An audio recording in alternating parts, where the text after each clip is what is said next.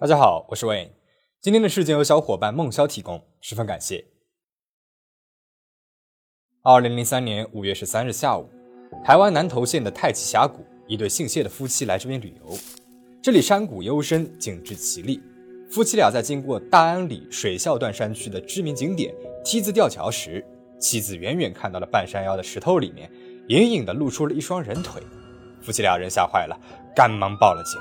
警方在现场发现了一具女性的身体，法医鉴定，这名女子年龄大概在四五十岁左右，死亡时间应该不超过四十八个小时。只见遇害者的裙子被掀了起来，没有穿内裤，同时左手臂有绳子捆绑的痕迹。经过进一步的鉴定后，发现女子生前曾经遭到过性侵，但是没有检验出来男性精液的痕迹。喉咙内部两侧舌骨大角处断裂，头部有撞击伤。死亡原因应该是肋颈窒息和头部重击。案发现场没有发现可以辨别凶手痕迹的线索，再加上抛尸地点非常的偏僻，警方推测凶手应该是非常熟悉此处地貌且长期生活在附近的人。警方公布死者特征不到一天，就有一个年轻男子来认领身体了。男子说是这名女性的儿子，他的母亲也就是遇害的这名女子，名字叫陈依玲，家住在嘉义，经营着一家 KTV。陈依玲常年做生意，经济条件比较好。案发现场，陈依玲随身携带的银行卡、翡翠项链、戒指、支票、劳力士金表等财物都不见了。警方认为，凶手应该是为了钱财杀害了她。之后，警方发现被害人的银行卡有输错密码、遭到盗领的记录。通过银行取款记录下的摄像头画面以及被害人生前的通话记录，警方很快就锁定了一个名字叫陈瑞清的男子。陈瑞清时年五十三岁，是台湾嘉义县人。国中毕业之后，又从嘉义农专园艺科肄业，成了一名台北空军志愿役士兵。后来又升到了上尉，但是因为在军中考评不佳，被迫退伍。退伍后的陈瑞清在中油公司当了一名油罐车司机。因为公司急缺人手，陈瑞清毛遂自荐，当上了油品调拨中心的工程师，月薪有新台币七到八万元，这在当时是一笔不小的收入了。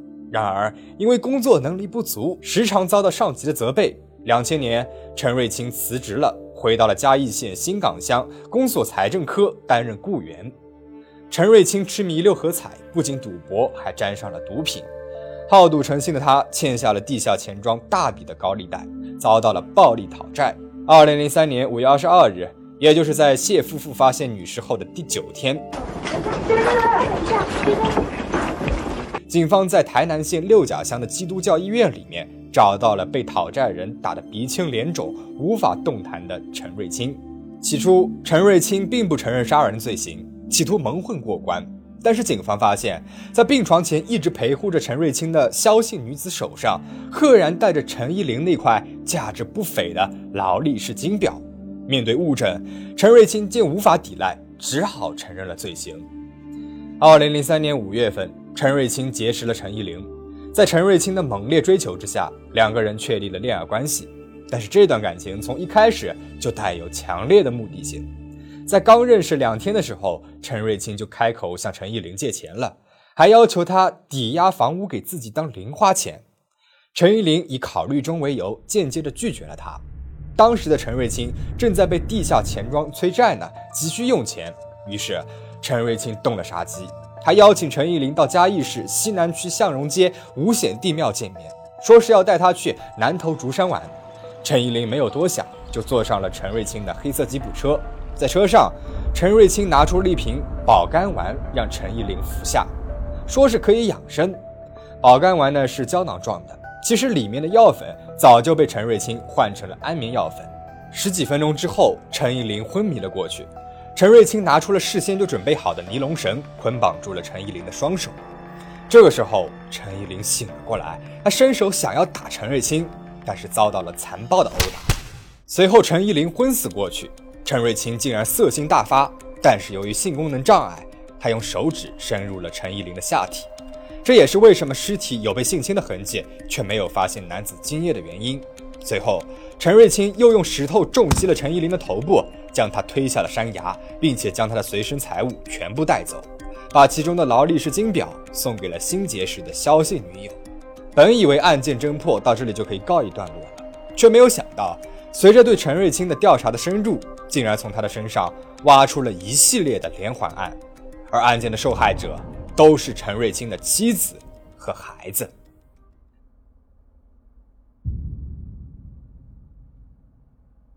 警方发现，陈瑞清的两任妻子、两个继子、一个亲生儿子均意外死亡，而陈瑞清因为这一连串的案件获得过不菲的保险赔偿金，两度丧妻、三度丧子，让警方觉得事件可能并不简单。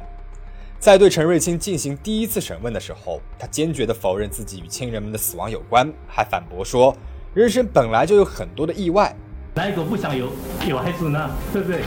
还要是搞错说我杀孩子，那是这这种不公平的事情。难道跟你太太不能一天到晚不能睡在一起？太太是最亲近的人，什么我跟罗荣子亲杀害杀害太太？警方告诉他，光是陈依林的命案就足以判处他死刑了。如果他老实交代的话，警方就会帮忙安排祖先牌位的供奉事宜。直到这时，陈瑞清才松了口，供出了台湾保险史上。最严重的杀人骗保事件。一九七四年，陈瑞清与第一任妻子曾碧霞结了婚。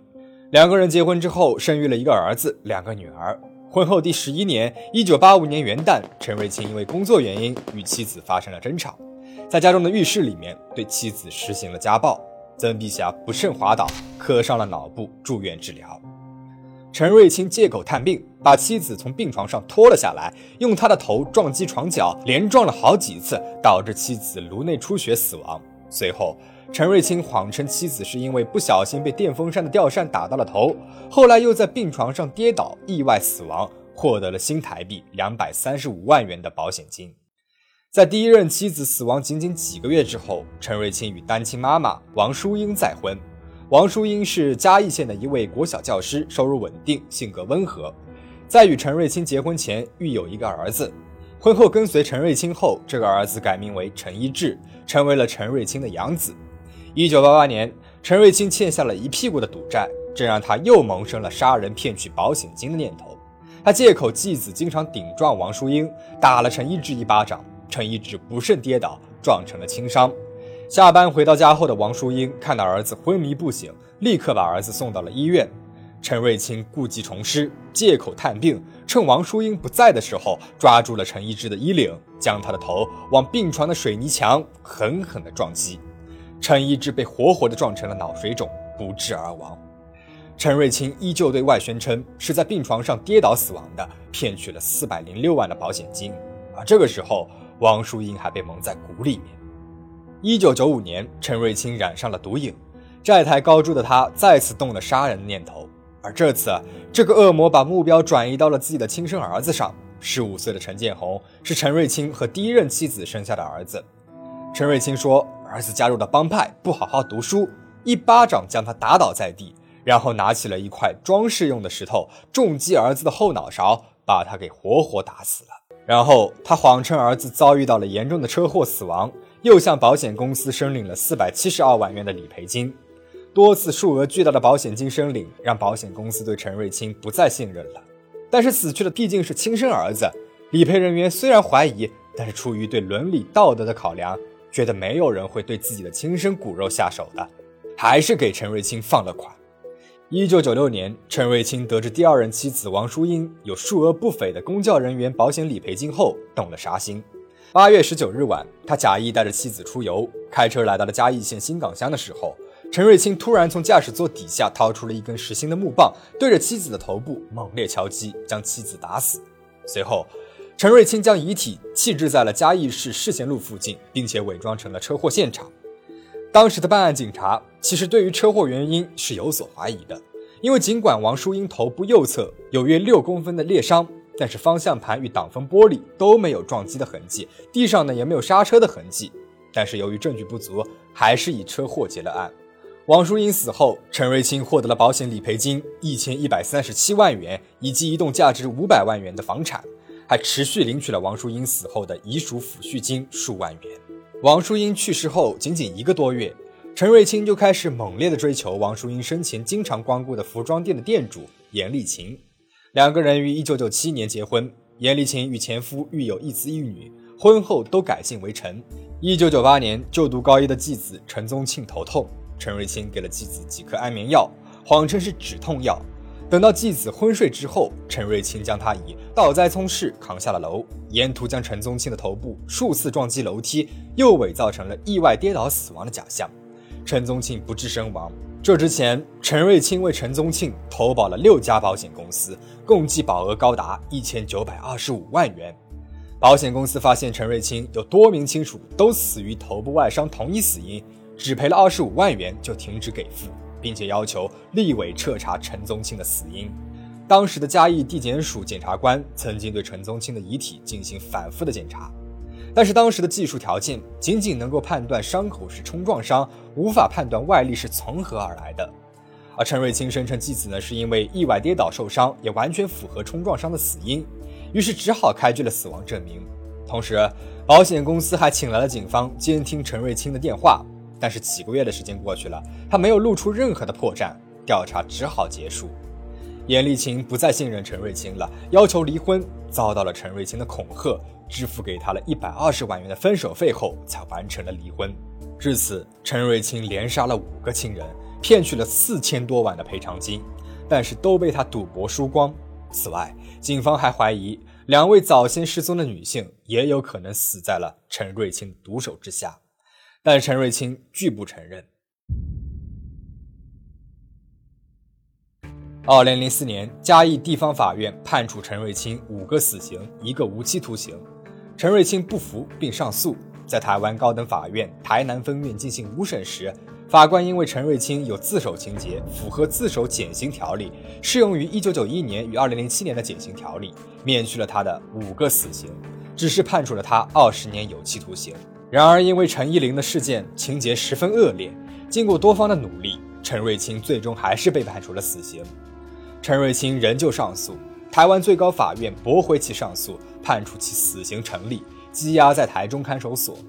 在看守所时期，陈瑞清企图以四百万元贿赂承办警察，当即遭到了拒绝。二零一一年至二零一三年间，陈瑞清八次向台湾高等法院台中分院申请再审，均被驳回。二零一三年四月十九日，法务部部长曾永夫签署执行令，将陈瑞清执行枪决。在执行枪决的时候，常年吸毒的陈瑞清打了一针麻醉药之后，竟然还十分的清醒，又补打了一针，法医才确定其昏迷，将其枪决。